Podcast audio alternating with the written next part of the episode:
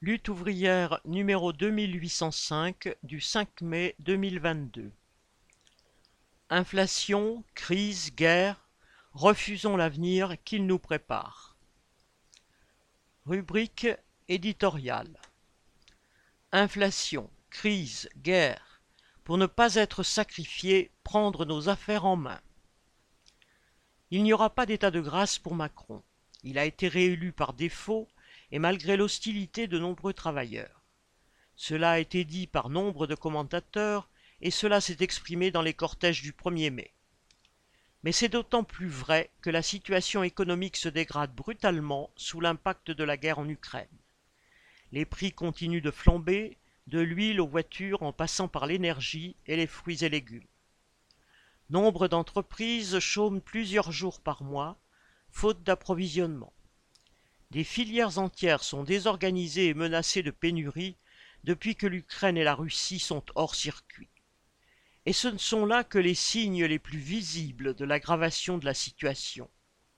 L'Allemagne, le poumon industriel de l'Europe, est fragilisée par sa dépendance au gaz russe. L'économie chinoise tourne au ralenti du fait de la pandémie. La spéculation s'est intensifiée sur toutes les matières premières. Des émeutes de la faim éclatent déjà dans les pays les plus pauvres. La crise climatique et la pollution se rappellent à nous quotidiennement. Macron est condamné à gérer le chaos grandissant. Il le gérera comme il a géré la pandémie, en fonction des intérêts de la grande bourgeoisie et des financiers. Il aidera le grand patronat à trouver de nouvelles sources de profit et usera de mesures autoritaires contre le monde du travail pour qu'ils continuent de souffrir en silence.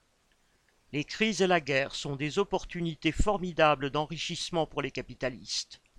Pour le monde du travail, elles sont toujours le prétexte à de nouveaux sacrifices.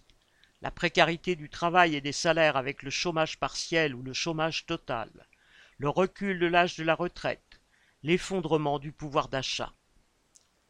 La guerre permet déjà aux trusts pétroliers de nous faire les poches.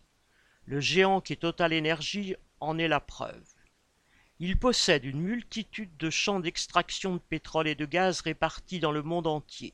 Sans que le coût d'extraction du pétrole augmente, il a multiplié par deux ou trois son prix de vente et a explosé ses bénéfices au premier trimestre 2022 avec 5 milliards de dollars de bénéfices nets, malgré ses pertes en Russie. Pour ne pas être sacrifiés sur l'autel des profiteurs de crise, les travailleurs doivent se préparer à se battre, à se battre non seulement contre les attaques que Macron organisera du haut de son pouvoir, mais aussi contre les reculs que le grand patronat imposera dans les entreprises. Si individuellement nous n'avons pas la force de nous défendre, collectivement on le peut. C'est une question d'organisation et de confiance dans la force du monde du travail. Depuis la réélection de Macron, on entend dire du côté de Mélenchon et de Le Pen que, entre guillemets, les jeux ne sont pas faits. Tous les deux entretiennent l'idée qu'ils pourraient obtenir la majorité à l'Assemblée nationale et transformer Macron en potiche.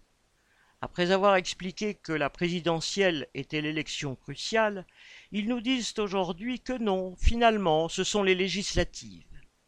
Eh bien non, aucune élection n'est décisive, entre guillemets. Ce qui sera décisif, c'est que les travailleurs renouent avec ce qui a toujours fait leur force, les grèves et les manifestations. Ce ne sont pas les députés qui vont protéger les travailleurs de la crise, de l'exploitation et de la rapacité patronale, ce sont les luttes des travailleurs.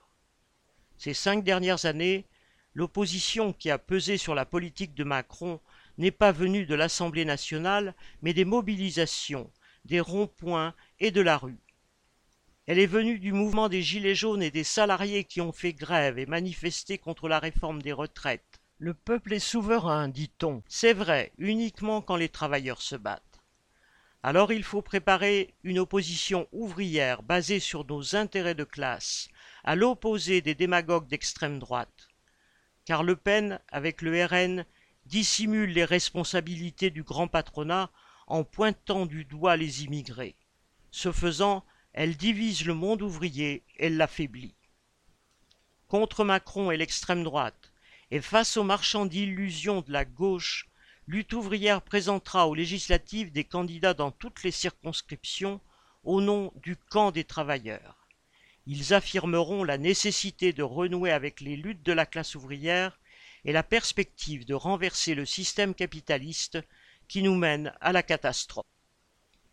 Bulletin d'entreprise du 2 mai 2022 Nathalie Artaud